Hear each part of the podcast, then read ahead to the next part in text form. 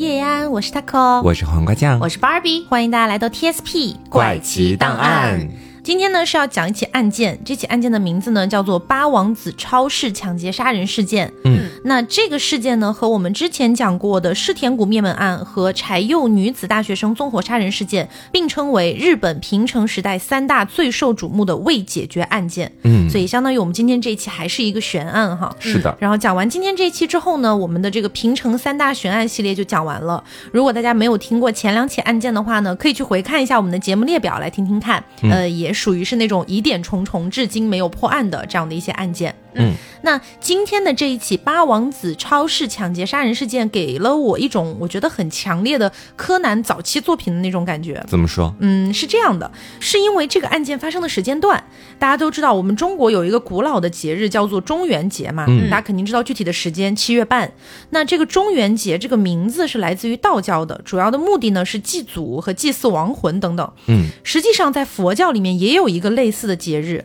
但是和中元节还是不一样的，他们属于。是并列关系，佛教把这个节日称为盂兰盆节，大家可能也是有所耳闻的。是，包括这个盂兰盆节的这个节日呢，最早是在中国有的，后来从七世纪开始，日本学习到了这个节日，并且一直流传了下来。嗯，到现在呢，也算是日本从中国呃怎么说呢学来的这个传统节日，也渐渐变成了日本的一个传统节日了。嗯。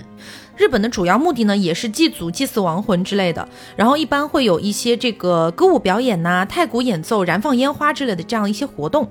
那我们今天说到的这起案件是通过枪杀的方式杀人的。嗯，结合上我们前面说到的太鼓表演、燃放烟花之类的，大家会不会产生一些联想？嗯，太鼓演奏的声音以及燃放烟花爆竹的声音，大到一定程度。是不是就好像可以掩盖住枪声？是，有这种感觉，有的。对，那就是因为这个点给了我一种柯南早期作品的感觉哈。嗯，那今天这起案件呢，是发生在一九九五年的七月三十号这天晚上，距离日本明治维新之后重新修订的这个盂兰盆节的日期是八月十五号，也相当于还有半个月左右，已经很接近了。在这段时间里面呢，那些表演项目已经开始陆陆续续的开展了。在一九九五年七月三十号这天晚上，在东京都八王子市大和田町的一家名叫 Super Nampe 的一个超市的这个二楼的办公室里面，有三名的女性员工遭到了枪击，然后死亡。他们分别是四十七岁的值班经理道元泽子和十七岁的收银员史吹惠，以及十六岁的店员前田宽美三个人。其中呢，道元则子的头顶和额头各有一个枪击伤口，被发现的时候呈坐姿靠坐在墙上。两名女子高中生分别有一只手和另一个人的手被用胶带反绑在一起，嘴巴也用胶带封住，被迫趴在地上。两个女子高中生的头部被分别开了一枪，导致他们当场死亡。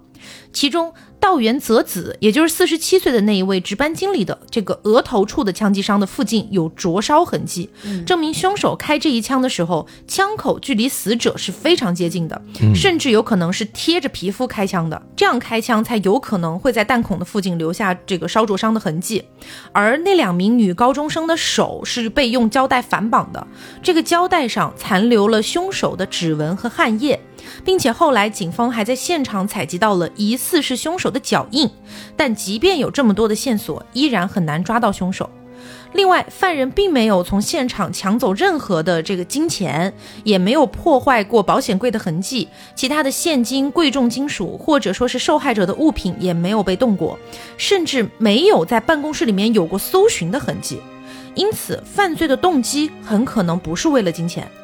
使用的这个枪支呢，被警方通过弹痕复原判断这是来自于菲律宾的一种手枪。这种手枪在日本非常少见，警方觉得可能是海外流入日本的非法枪支。嗯，一般来说是黑社会去使用的。原本枪支犯罪这样的事情主要发生在那种暴力团体或者是恐怖分子之间，但是却发生在了东京郊外的一家小型超市工作的普通市民的身上。嗯，所以这个案件的性质被日本警方视为日本枪支犯罪的一个转折点。嗯，包括案发之后呢，超市把它的名字改了，改名叫做向日葵，但是在一九九八年还是歇业了。这个建筑物后来也被改成了停车场。嗯。那我们接下来就进入到这起案件从一开始到案发之后的一个整体的过程哈。嗯，那这起案件的发生地点呢是在八王子市，它其实是东京都的其中一个市，位于东京市中心西面大概四十公里的一个郊区，总占地面积是一百八十六平方公里，人口呢大概是五十多万人。在这个市里面，一些小区啊、居民楼啊是相对来说比较多的，人口也相对比较密集。在一九九五年的七月三十号，案发地点在八王子市大和田町的一家叫做 Super Nanpei 的超市里面。这家超市的地段是很好的，周边有不少的居民楼和小区，平常的生意就不差。那案发的这一天呢，刚好是星期日，是一个周末啊。距离超市不过百米的一个公园正在举办活动，非常的热闹。超市里面的人流量也比以往要更大一些，生意非常的火爆。公园里面举办的是什么活动呢？是为了庆祝即将到来的盂兰盆节举办的歌舞表演。嗯啊，盂兰盆节这个节日，前面他可也给大家介绍过了，起源于中国，在飞鸟时代的时候由隋唐传到了日本。那刚开始的时候，日本的盂兰盆节是定在每年的农历七月十三到七月十六。但是在明治维新以后，日本废除了农历，统一开始去使用新历。那盂兰盆节也随之改到了八月十五号的前后。但是在日本啊，还有部分地区，他会选择在七月十五左右举办盂兰盆祭。其实这个节日的主要寓意，就如我们前面所说到的啊，缅怀先祖嘛。在节日的期间，日本当地的各大公司和机关基本上都会集体的放假。那有的地方还会举办盛大的歌舞表演、太鼓表演以及一些游行。那一直到深夜才会结束。那这个节日在日本的热闹程度其实是不亚于新年的。嗯，在我们这起案件发生的时间段，其实离盂兰盆节的庆典还有好几天呢，只是刚好恰逢一个周末。那周围的这些居民就在公园里面自发的集资举办活动，来给盂兰盆节算作是一个预热的活动。嗯，那这自然就吸引了不少的人前去观看嘛。那在案发的当晚，超市里面其实有两位职员，他们分别是四十七岁的值班经理道元泽子和十七岁的收银员史吹慧。那晚上六点五十分左右，超市的另外一位店员前田宽美也来到了店里。那道元泽子作为值班经理，看到前田宽美到店里以后，觉得特别奇怪，因为按理来说今天没有他的排班啊。嗯，大好的周末干嘛不在家里面享受生活，来店里干嘛？嗯，于是就直接问了一嘴。那前田宽美就说呢，自己和史吹慧是同学，两个人知道今天在超市旁边的公园会有一场演出，所以约好在史吹慧下班之后一起去看。那今天来到这里也不是为了上班，而是为了等史吹慧下班，然后一起去公园里面玩。嗯，其实不只是前田宽美和史吹慧今天下班之后有安排，道元泽子也约好了一个叫做千叶的男性朋友，在下班之后一起去喝酒。嗯。按平常的情况来说啊，他们的上班时间是晚上的五点钟到九点钟。那时间一到，就能够各自安排，各回各家，各找各妈。但是当天呢，因为公园里面的活动特别的火爆，从晚上六点半开始来看演出的人就越来越多，超市里面自然而然也就越来越忙。嗯，我这里补充一句啊，嗯就是那个公园其实距离他们所在的超市的距离是非常近的，对的也就一百来米左右。嗯，那超市里面越来越忙之后呢，道元泽子和史吹慧就开始渐渐有些顾不过来了。这个时候，前田宽美就也穿上了工服去超市里面帮忙。那一忙就是快两个小时，到了晚上的八点钟，这个时候距离超市关门只剩下一个小时了。店里面的客人也没有先前那么多，道元泽子就想着说，那我先把收银箱整理一下，等下下班的时候就不用花多余的时间再去做这些扫尾的工作了。于是道元泽子就捧着收银箱，独自前往了二楼的办公室清理收银款。这里我们可以说一下这家超市的一个整体布局哈，它总共有两层，一层是用来卖东西的，可以方便顾客进出的；二楼是这个超市的办公室，而且在一楼呢有一个前门和一个后门，前门是顾客进出超市的地方，后门的外面是一个停车场。你如果想要去二楼的话，在超市里面是没有楼梯的，必须要走出后门，从建在房子外面的楼梯上去。嗯，也就相当于是他们的一二层的结构的内部是无法这个上下通行的。嗯，但是你如果想要去二楼，必须从后门绕出来，从外侧的那种大家应该见到过的，就是建在侧面的楼梯。对对对，那样的楼梯捧着钱箱上二楼。对对对对，并且呢，在它侧门的旁边其实是一片停车场。嗯，所以说在这个停车场当中，无论是藏人也好，或者说有一些我们呃店员看不到的地方，就很有可能藏有一些猫腻。嗯，那在道元泽子走后不久呢，时间就来到了晚上的九点，也就是结束营业的时间。史吹会啊也捧着自己的收银箱前往二楼清理营业款。前田宽美在这个时候还没有离开，他是在超市里面做一些扫尾的工作。忙完之后就关上了超市的门和灯，也带着自己的收银箱来到了二楼。这个时候，超市旁边公园的活动已经接近了尾声，只剩下了最后的一个节目——太鼓表演。啊，前田宽美和史吹会原本是准备在下班之后掐着点儿去看这最后一个表演的，但是因为当天晚上超市的人流量巨大。导致收银箱里面的钱财比平常多了许多，那需要清点的时间自然也就变长了。所以他们两个人呢，还是错过了公园里面最后的那个太鼓表演。晚上九点十五分的时候啊，三个人都忙完了自己的事情。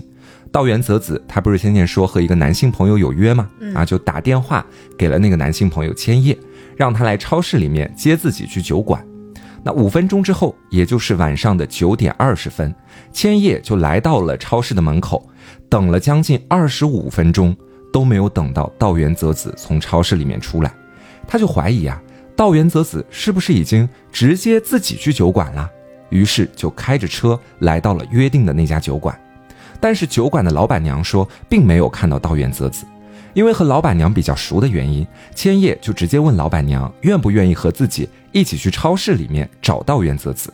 老板娘想了想啊，就先答应了下来。之后他们两个人就一起回到了超市的门口。在楼下的时候呢，千叶又突然提出说啊，我要去停车场里面把车停一下。老板娘，你先一个人去找到原泽子吧。这里我觉得其实有三个还蛮不合理的地方，可以先跟大家一起来说一下哈。第一个就是。千叶在楼下等待了将近二十五分钟，按照大部分人的逻辑来讲，如果一直没有等到约定的对象，是不是会直接打电话给他？就算电话没打通，是不是也会考虑直接去超市里面找人？嗯，但是千叶在当时做了一个还蛮让人意外的举动。啊，他选择直接去酒吧里找人。呃，但这个地方要补充一下的，就是我有去搜索来看一下，其实呃，不管是日本还是国内还是哪个地方，呃，基本上来说，移动电话的普及是从一九九五年才刚刚开始。嗯，所以那个时间段，即便那个时间段的日本相对来说还是比较富庶一点的，但是可能也没有普及到每一个人都能拥有自己的移动电话。嗯，是这样子的。是。然后第二个疑点呢，就是千叶在到了酒吧之后，他没有发现道元泽子的踪迹。他直接选择酒吧老板娘和自己一起去找人。按理来说啊，我觉得这时候要不然就是他自己直接折回超市去找人，或者像我们前面他给我说到的，找一个这种固定电话，嗯，再次去试图联系道元泽子。我不太清楚他让超市老板娘一起去找的这个必要性在什么地方，嗯。然后第三个是什么呢？就是千叶为什么会让不熟悉现场情况的老板娘先去找人？其实我们前面也说到了，停车场和超市的距离并不是很远，嗯，后门就直接是停车场了，嗯啊，其实先把车停好，然后和老板娘一起去找道元泽子也是完全可行的呀。嗯，这个当时我有搜索一下，嗯，他说他在说供词的时候，他讲的原因是因为有很多当时的日本的职工，他都会把这种办公室当成更衣室，他觉得如果他一个男生然后进入到办公室当中，如果说看到呃这个店员他正在换衣服，可能觉得不方便，于是他就把这个当成了原因讲了出来。嗯嗯，当然还有一个点，我觉得也是一个比较蹊跷的地方啊。如果说他是出于礼貌，然后想要让一个女性先上去找道元泽子，这个好像还能说得过去。嗯，可是实际上在后来警方的调查过程当中，千叶以及包括警方对他们的人际关系调查，也有发现千叶和道元泽子实际上。上是情侣关系，嗯只是更倾向于那种地下暧昧恋情，可能不是那种面向所有人都知道的这样的一段关系。嗯所以如果他们两个已经是这种情侣关系，包括后面我们会介绍一下道元泽子之前的职业等等的，嗯所以在我看来，这种礼貌性的说法好像不是特别成立。然后包括千叶的这一连串的行为啊，他一开始等不到人，他就先去酒馆，嗯，然后去了酒馆之后，又找老板娘过来一起，然后又让老板娘自己先上去看。这一切的行为逻辑，在我眼里都指向了一个方向，就是他很不想让自己成为这个案发现场的第一发现人。对对对对，是就会给人这种感觉。对他感觉很想避开这个身份，很希望有另外一个人先去看到尸体，然后啊大惊失色，然后我们再一起报警。包括在这个过程当中，似乎有一种老板娘可以为千叶做一点不在场证明的感觉。嗯，然后，呃，这个点呢，就是也有很多人推测，有可能这个案件会跟千叶有关系。可是真的很可惜，后来警方也当然是去调查了千叶，嗯包括在现场遗留的这些什么指纹啊、汗液，这是很好比对的。千叶确实跟现场没有关系。是，嗯，所以我觉得说，以上我们所说到的三个点是属于那种可能会出现，但大部分人不太会这样做的那种行为。嗯，所以前面会说到是有些不太合理的。如果说这就是千叶平常的一个行事风格，或者他自己就是那么想的，好像也能解释得通。嗯啊，那不管怎么样，咱们接着往下看事态的发展。那酒吧的老板娘独自从房子外的楼梯走上了二楼的办公室。她先是敲了敲门，喊着道元泽子的名字，但是始终没有得到任何的回应。之后，他又试着扭动了一下门把手，发现没有上锁，于是就顺势拧开了门，但是他什么也没有看见。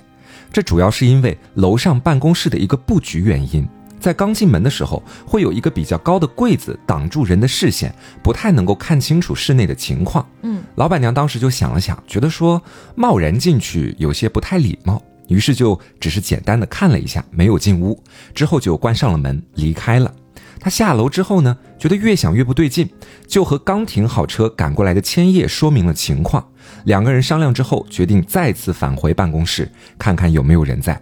当他们走进屋子之后，发现地上到处都是血迹，三位店员都在地上一动不动。当时已经是晚上的十一点多，两个人吓得头皮发麻呀，立刻就报了警。根据报警电话的录音，当时老板娘已经被吓得话都说不清楚了。是千叶拿着老板娘的手机和警方说了现场的具体情况。没过多久，警方就到达了案发现场。他们先是在办公室的中间发现了史吹慧和前田宽美的尸体，这两个人的嘴巴都被胶带封住了，而且各有一只手被绑在了一起，而且后脑勺上都中了一枪，这个就是导致他们死亡的直接原因。之后呢，警方又在保险箱的左侧发现了道元泽子，他背靠着墙坐在地上，头部中了两枪，已经没有了生命的迹象。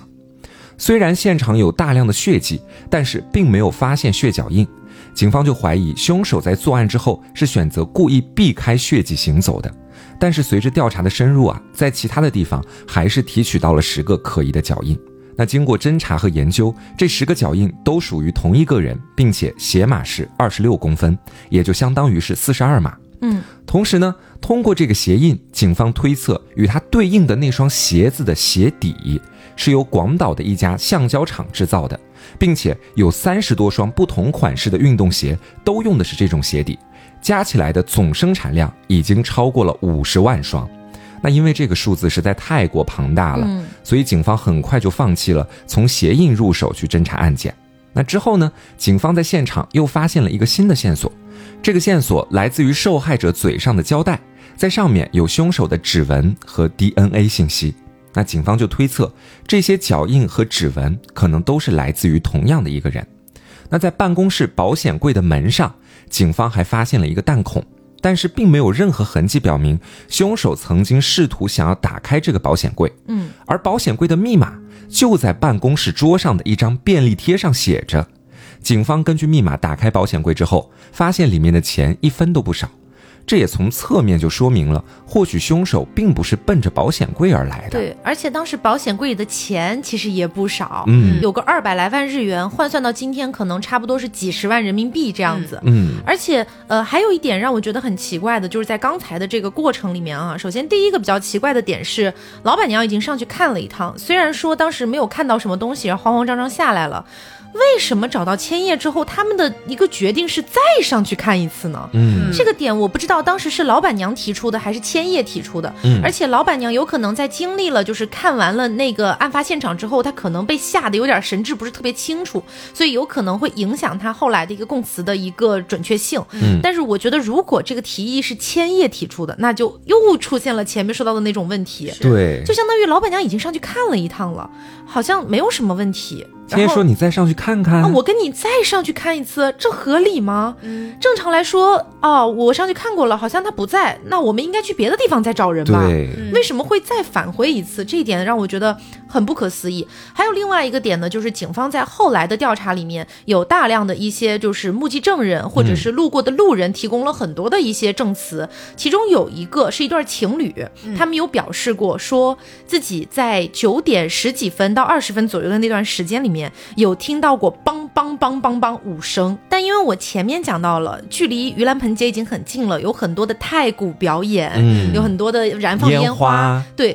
然后呃，我不知道大家有没有看过一些太鼓表演的那种，比如说视频或者是一些资料。但如果说你看过一些日本动漫的话，可能会有一些印象。嗯它那种太鼓表演不是那种小小的鼓，是一个巨大的鼓，甚至我觉得大的有点像是中国古代行军用的那种军鼓。嗯然后去这样猛烈的撞击，发出的声音是非常大的。而且我前面也讲到了，公园距离超市的距离也就一百来米，所以那个声音肯定是周围都能听得到的。是嗯那么当时这对情侣呢，就以为是不是活动结束了之后，还有人在敲击这个太鼓，或者是有人在附近燃放烟花发出的这种五声的这个巨响，嗯所以他们也没有特别放在心上。可是我们再把时间线倒回来看一下现场的情况，道元泽子头上中了两枪，两个女高中生她们身上各中了一枪，也就是一共也是两枪。对嗯，然后这不是一共四枪嘛？还有一枪就是开在那个保险箱上了。也是五枪。对，一共是五枪。对，所以他们听到的那个声音，很有可能就是凶手正在行凶的枪声。嗯，那警方其实刚刚是通过在保险柜里的钱并没有去遗失来判断凶手他其实并不是想要劫财嘛，所以当时警方就把更多的一个目光放在了情杀或者仇杀上面。嗯，那我们接下来再把目光放到尸检这边哈。根据法医的检验，三位死者的死亡都是头部中枪所导致的，而且死亡时间是在晚上的九点到十点之间。嗯，我们来帮大家回忆一下，九点到十点，恰好是受害者忙完超市的所有事情，来到二楼办公室清点收银款的时间。嗯，在这期间，目前的已知人物里，只有千叶一个人曾经出现在案发现场。嗯，酒吧老板娘和千叶一起发现尸体的时间已经是晚上的十一点了。嗯所以老板娘大概率在案发时间段内是没有来到过现场的。那道元泽子的身体虽然没有被捆绑过的痕迹，但是他的头部却中了两枪，一枪在前额，一枪是从头顶往下。那警方通过对子弹的研究发现，凶手使用的是一把三十八口径的仿制科尔特左轮手枪，这把枪是一家菲律宾的公司制造的。因为这种枪在社会上非常罕见，所以警方判断可能是黑帮分子从黑市里购买的，也不排除这起案件可能是外籍人士所为。另外，这种手枪的性能和精确度都特别的差，所以一般的人很难用它去打中一个东西。但是凶手却能够十分精确地击穿被害人的脑干，这也说明凶手是一个非常懂枪械的人。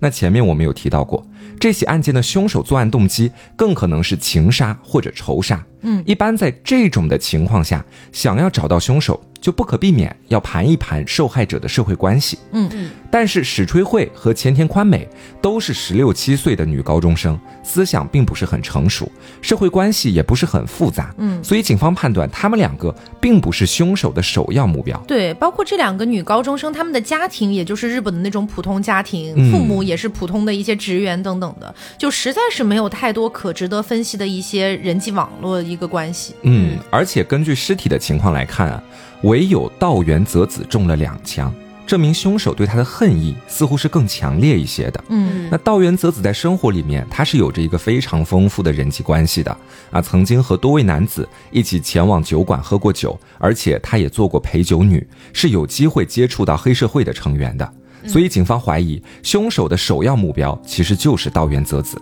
嗯，虽然盘出了上面的这些信息啊，但是对于如何追查到凶手，警方暂时还没有什么好的思路。那与此同时呢，这起案件也通过媒体的报道在社会上公开了，有不少的目击证人也向警方去讲述了他们知道的信息。那前面 Taco 其实就分享了一对目击证人分享的信息嘛，嗯，那其实根据刚刚讲的那对情侣的一个口供，警方就合理推测，三位受害者可能就是在晚上的九点十七分左右遇害的，嗯，因为那一对情侣是在九点十七分听到了五声烟花的声音的，嗯啊，请注意，这个时间点和千叶的时间线是有重合的。啊，在接到道元泽子的电话之后，千叶不是说自己是在九点二十分左右到达超市旁的停车场的吗？对，那有没有可能他这时候说的是一个假话呢？其实他早就已经来到了超市的周围，在接到电话之后，就迅速的走进了办公室，开始行凶了。嗯那警方其实对千叶也早有怀疑了，因为我们前面也说到了那几个不太合理的点，而且也探讨了千叶似乎在刻意的避开成为看到现场的第一个人。那无论怎么想，千叶都是现在最需要调查和盘问的一个对象。之后，警方就对千叶进行了审讯。他对此的解释就是，之所以会去酒馆让老板娘和自己一起来到超市，是觉得办公室里的都是女生，他独自上去有些不太方便。这一点其实，呃，芭比老师在前面也说了。那除了审讯以外，警方还将千叶的鞋码和脚印与案发现场留下的线索进行了比对，都是不符合的。嗯所以没过多久啊，警方就排除了千叶身上的嫌疑。除了千叶之外，其实还有另外一个对象也被警方怀疑过，他就是这家超市的老板。道元泽子其实是在案发前一个月才来到这家超市上班的。嗯，他和超市老板的关系比较暧昧，办公室里保险柜的密码除了老板知道之外，也只有他知道。嗯，而且在这家超市当中，总共有四个摄像头，它们分别分布在超市的一楼和二楼。但是不知道为什么，在案发前不久，这几个摄像头突然全都坏掉了。嗯而且能够做到破坏所有的摄像头，不被任何人发现，也不引起这家超市里任何工作人员怀疑这件事情，我觉得超市老板的嫌疑其实是最大的啊。嗯之后，警方呢也对超市老板进行了审讯，但同样没有得到什么有用的信息。嗯，不过警方没有放弃，之后还暗中跟踪了他好几年，但仍旧是一无所获。那一时之间，与这起案件最强相关的两个嫌疑人都开始慢慢的被洗脱嫌疑。中途也有其他的目击者提供了相关信息，但是都对案件的一个整体进展没有太大的帮助。比如说，有人说在案发当天晚上八点半的时候，看到有一个四五十岁的人在超市里走来走去，但没有买任何东西就走了。也有人说，在案发当天下午五点半的时候，看到有一个五十多岁的男人在超市门口晃悠，并且时不时就往超市里面看。这个男人穿的是白衬衫和灰色长裤。那总的来说，这些线索其实都比较片面对，啊，没有准确的表明凶手的外貌特征，警方也没有办法去判断这两个目击者说的是不是同一个人。所以在之后的很长一段时间里面，日本警方排查了无数的嫌疑人，甚至还开出了六百万日元的巨额悬赏，在社会上去寻找线索，但最后都没有帮助他们找到真凶。在二零零七年，一个叫做武田辉夫的人，在前往我国贩毒之后被捕，之后被判处了死刑。但是在执行枪决之前，可能他因为心里面太害怕了，所以就向警方提供了一些关于八王子超市案的线索，希望可以给自己减罪。那在得知这件事情之后呢，我国的警方就迅速的联系了日本警方，日本警方那边甚至还专门派人来到了大连了解情况。根据武田辉夫的招供啊，他说曾经有一个中国籍的男人偷渡到了日本，但是在一九九四年的时候被日本发现了，最后以非法入境被遣送回国。然后在一九九五年的时候呢，这个男人伪造了护照，再次来到了日本。并且加入了当地的黑社会。后来在二零零六年的时候，他以难民的身份取得了加拿大的永久居住权。对，这个男子其实是比较神奇的一个人。嗯，他当时要偷渡去日本，就已经是伪造护照，然后不是被遣返回国了吗？回到了中国之后，他后来又是伪造一次护照，又去了日本。包括后来获得加拿大的这个永久居住权，他的这个难民身份也是伪造的。嗯，所以他就是不停的在伪造自己的身份，然后在中国、日本，最后去了加拿大。嗯，包括这个人在武田辉夫的一个描述当中，他说这个中国籍的男子啊，曾经在黑社会混迹的那几年的时间里面，有说过类似于我当年在八王子市的一个超市里杀了三个人。嗯，他有说过这样的一段话，所以武田恢夫才会把这个线索当做是一种似乎可以为自己减刑的一个可能性，然后说给警方听。嗯，那日本警方知道了这件事情之后，就开始向加拿大方提出要引渡这名男子，但是因为当时证据不足，就遭到了拒绝。在后来的时候呢，日本警方又以伪造护照罪来起诉这名男子，毕竟他伪造的这个次数实在是有点太多了，是想要以此来将他引渡回日本。那这次的交涉最终获得了成功，日本警方对这名男子进行了审讯。但是他表示说自己并不知道什么八王子超市案，嗯更别说自己会和这起案件有什么联系了。包括还有一个关键点是这样的，当时呢，这个男子一开始是拒不配合的，他说嗯我绝对不要去日本，我也绝对不要去中国，我就永远死在加拿大。嗯然后呢，呃，是他后来在日本警方和加拿大警方不断的交涉的过程当中，这个男子最终表示说可以，我可以被引渡去日本去这个审讯都可以，但是只能审讯。跟这个伪造证件有关的事情，嗯其他的事情一句话都不准问，我也一句话都不会说。所以在后面的日本警方对他进行审讯的过程当中，只能对他审讯这个伪造护照的事情，其他的事情，即便日本警方旁敲侧击的问，这个男的也连嘴都不会张一下，他就完全拒绝去呃，探讨这方面的一些问题。对对对，嗯，所以最后其实警方也是一无所获的。之后呢，这名男子又回到了加拿大。那很快，时间又来到了二零零九年的一月份，警方在另一起案件当中发现了一枚子弹，它和八王子超市案里发现的子弹极度相似，于是警方就推测这两起案件可能是同一把枪导致的。随后，警方就调查到使用这把手枪的是一个黑社会分子。那据他表示呢，这把手枪是从黑市里买到的，因为这时候距离八王子案的案发时间已经过去了很久，所以警方判断这把枪其实已经经过多次的转手和买卖了。嗯两起案件的凶手也并不是同一个人。对，包括你想要通过一把在黑市上买到的枪去溯源，其实是非常难的事情。经手太多次了，对你不可能找到一些有用的一些交易记录，这些在黑市上根本就不存在。嗯包括你也很难一个一个去溯源，他到底是从谁那儿买的，他又是从谁那儿买的，这已经是找不到的一个东西了。嗯，然后包括前面说到的那个伪造护照的那个中国籍男子，后来去了加拿大的那个，呃，这个人呢，在后来警方的调查里面也发现哈，这个男子在日本的时候呢，其实因为他毕竟混迹黑社会蛮长时间嘛，嗯但是他在混迹黑社会的过程当中做的很多事情都跟钱有关系，也就是说他做的很多案件都是为财去的，嗯呃，比如说什么不管是枪击啊还是怎么样的一些事儿，他最终的目的都是把人家钱抢走。可是你再回看八王子超市这个事情，钱一分没动，嗯所以警方也觉得或许有可能不是他做的。嗯。然后在二零一五年的时候，警方又发现自己的指纹数据库里有一枚指纹和案发现场的指纹有八个特征相似。这枚指纹呢，来自于一个六十岁的货车司机，在日本那边只有确定两个指纹有十二个相似特征才能够定罪，所以警方就火速的开始了找人和调查。但非常不巧的是，在调查的第二年，这名货车司机就去世了。那后来，警方又调取了他家里面人的 DNA，发现与八王子案件现场发现的 DNA 并不符合，所以货车司机的嫌疑也很快就又被警方排除了。嗯，不过这也向我们展示了另外的一种可能性，或许案发现场胶带上的指纹并不是凶手留下来的，而是凶手在购买胶带的时候别人不小心沾到的。直到现在，在八王子超市的附近还有关于这起案件的告示牌，上面写着希望有知情人士可以提供更多的线索。那警方的追凶之路仍在继续，我们也期待这起案件可以早日的水落石出。是的。那接下来跟大家分享一些日本警方的官方推测啊。嗯，日本特别调查本部认为，犯罪动机可能有两种可能性，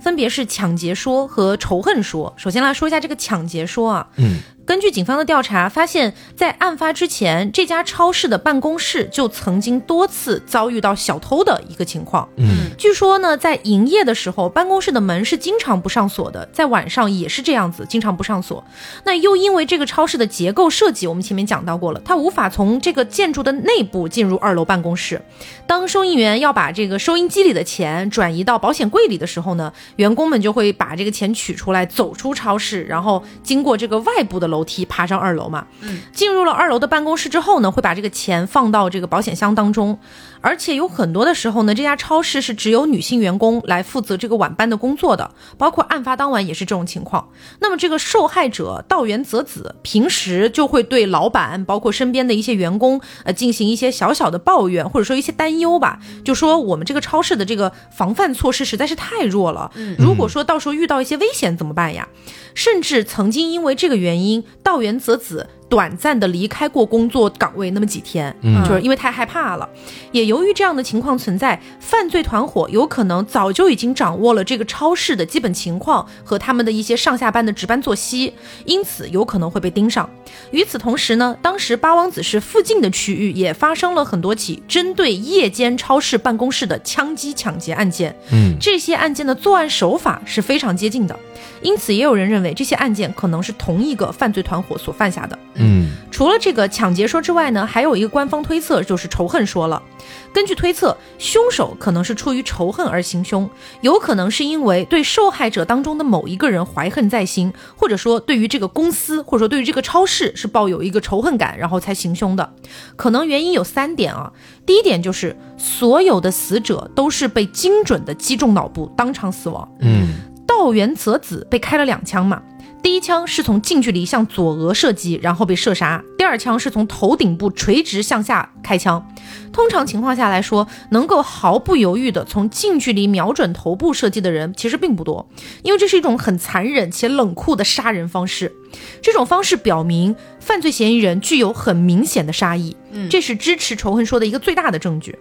第二点呢，就是警方调查到道元泽子在生前的时候曾经收到过一个含有刀片的恐吓信，嗯包括他还遭受过骚扰。对他收到的那个信里面其实是夹着刀片，并且呢，里面的内容就文字内容写的是这样下去的话你会没命的哦。嗯，包括这个寄件人到底是谁，警方至今都没有找到。根据道元泽子比较亲近的一些朋友表示，其实道元泽子这个人呢，可能平时脾气会比较的暴一点，然后情绪呢可能也会比较激烈一点。呃，经常在餐厅和男性一起吃饭的时候，他会用比较激烈的一个口吻去责骂同行的男性。这种态度不仅是针对特定的人，对其他的男性也基本上是一样的态度。除此之外呢，周围的人还知道，曾经有一个男性向道元泽子提供过经济援助，但是由于这个男性的经济状况变差，所以这个援助就无法继续了。那道元泽子因为这件事儿呢，也和这个男子产生了一些纠纷。这件事呢，也让道元泽子的一些朋友们在第一时间听到消息的时候，就觉得这个超市的事件可能不是一起强盗案，而是有人对道元泽子心存怨恨所导致的。嗯当然，我觉得这个呢，只能作为一个侧面的供词，他没有办法直接，或者说也没有直接的证据证明道元泽子可能确实是这样的人。而且，我觉得这跟道元泽子是什么样性格的人好像没有什么关系吧？对就你总不能受害者有罪论吧？所以，呃，这个我觉得只能只能算是一个侧面的证词啊。嗯然后第三个点呢是，目前呢警方没有掌握到任何有力的情报去表明这两个高中生啊，包括这个呃南配超市以及这个南配超市的老板或者说相关的人员，他们对这家店或者对这个店里的其他员工等等的有仇恨的这种可能性。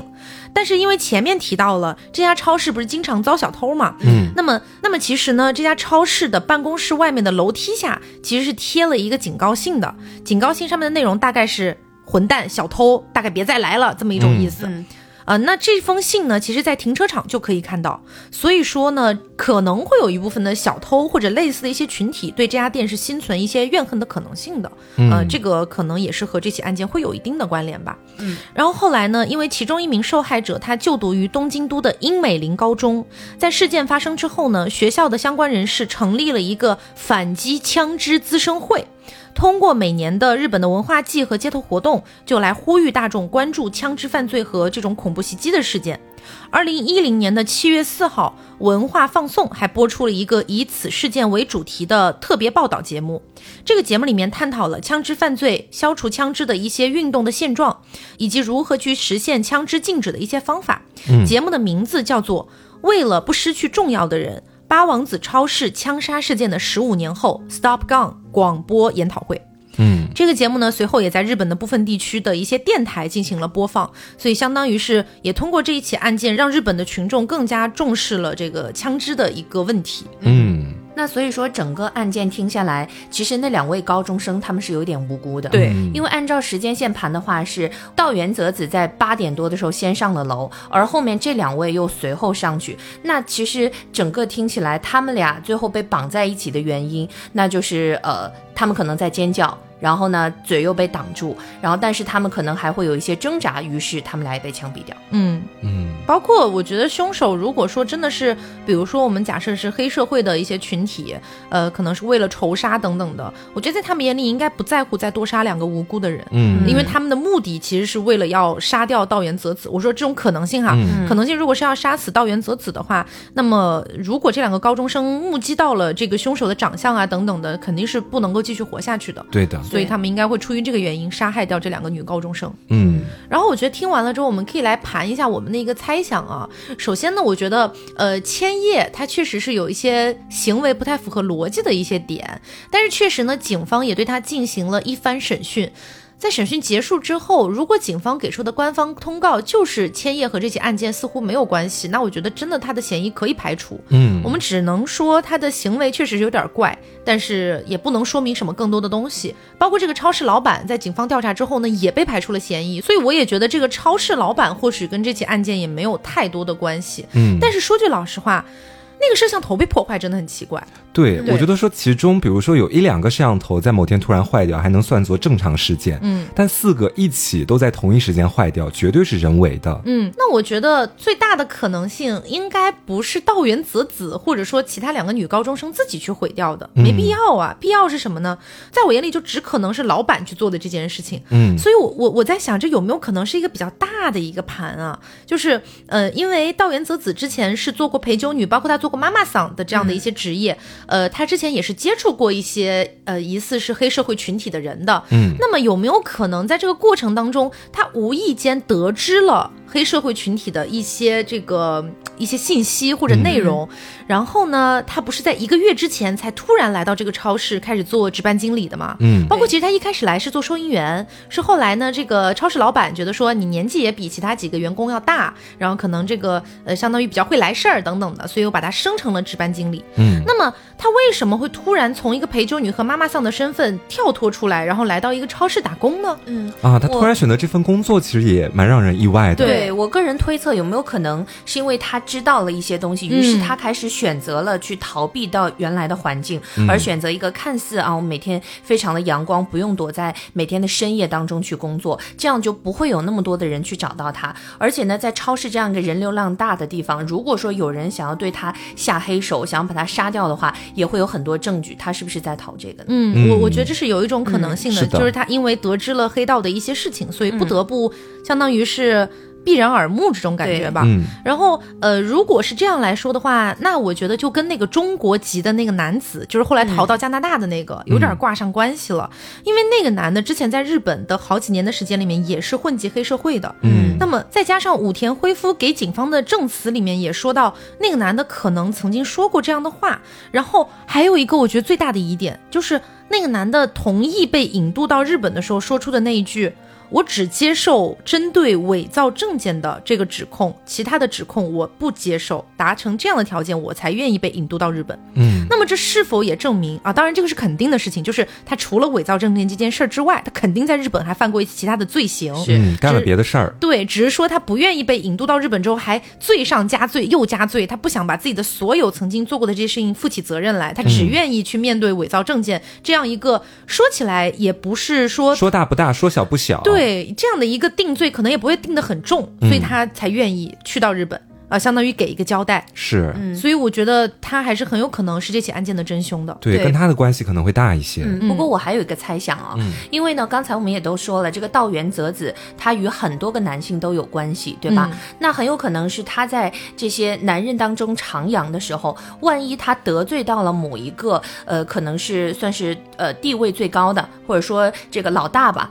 然后呢，这个老大会跟周围的人说，这个女人她得罪过我，那么他的小弟或者说周围的人是想要帮老大去报仇。嗯然后呢，他就收到了一些恐吓信，说你这样再玩的话，你可能会死掉的哦。于是这个老大很有可能会通知到其他与道元泽子有一些暧昧的人，比如说刚才我们说的千叶或者超市老板，说我可能会对他下黑手，或者说他可能会遇到一些危险。如果你们想要摆脱罪名的话，那么你们就呃自己要看着配合办吧我对，嗯你们要配合我。然后于是超市的老板他把监控。嗯关掉了关掉了。嗯然后千叶呢，他也呃做了这个不在场证明。那不然的话，这些东西感觉都是像提前准备好的。对对对，嗯就是这个案件很奇怪的地方，就在于很多事情都像提前准备好的。对，感觉是有一个部署在里面的。对，有没有可能道元泽子他收到了这些恐吓，而另外的两位男士他们其实也收到了，只不过他们也不能这样去说呢？哦，嗯我觉得也是有可能。也有可能嗯我个人是这么猜测的。嗯嗯那关于这起案件的基本上的一些信息，我们就跟大家分析完了。嗯呃，不知道对于这起案件，大家有没有一些自己的猜测呢？也可以在评论区里面留下来你的一个想法。